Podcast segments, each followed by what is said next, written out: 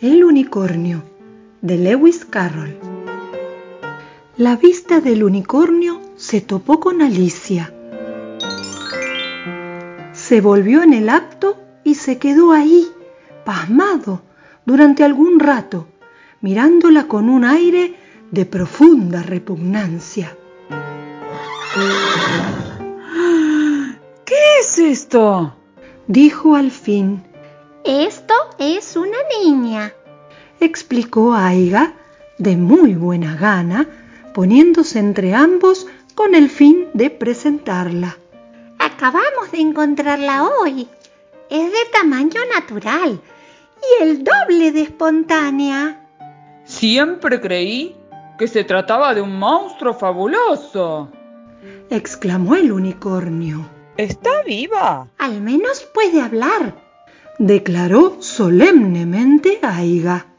El unicornio contempló a Alicia con una mirada soñadora y le dijo, ¡Habla, niña!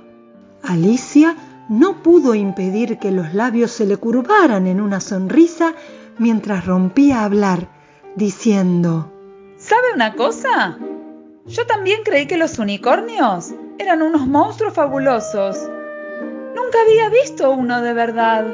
Bueno, pues ahora que los dos nos hemos visto el uno al otro, repuso el unicornio. Si tú crees en mí, yo creeré en ti. ¿Trato hecho? La imaginación no tiene límites y con ella hasta lo imposible se puede lograr. Basta con creer para hacer posible lo imposible. Aunque parezca un trabalenguas, es así.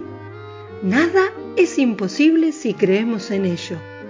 Y aceptar lo distinto, abrazar lo diverso y festejar la diferencia son algunos de los ingredientes necesarios para poder lograrlo.